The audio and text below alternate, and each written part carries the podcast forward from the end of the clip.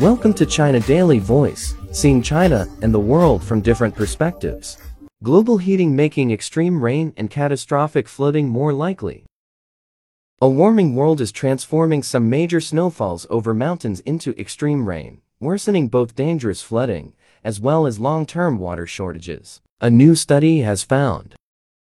Using rain and snow measurements since 1950 and computer simulations for future climate, scientists calculated that for every degree Fahrenheit the world warms, extreme rainfall at higher elevation increases by 8.3%, 15% for every degree Celsius. According to a study in journal Nature, heavy rain in mountains causes a lot more problems than big snow, including flooding, landslides, and erosion, scientists said. And the rain is not conveniently stored away like snowpack that can recharge reservoirs in spring and summer.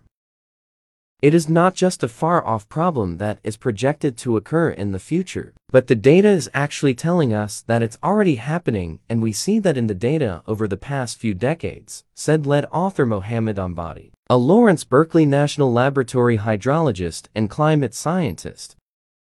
The study looked at only the heaviest rains each year over six decades in the Northern Hemisphere, finding that as altitude rose, so did the turbocharging of rain. The biggest increase in rains were noticed at about 10,000 feet, 3,000 meters. That includes much of the American West, where Ombadi said it's very pronounced, as well as parts of the Appalachian Mountains. Another big hotspot in Asia is the Himalayas, Tian Shan and Hindu Kush Mountains, with the Alps also affected.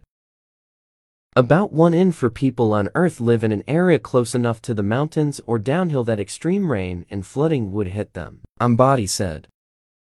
The flooding also can hurt food production, Ombadi said. He pointed to California Department of Agriculture estimates of $89 million in crop and livestock losses from this year's torrential rains.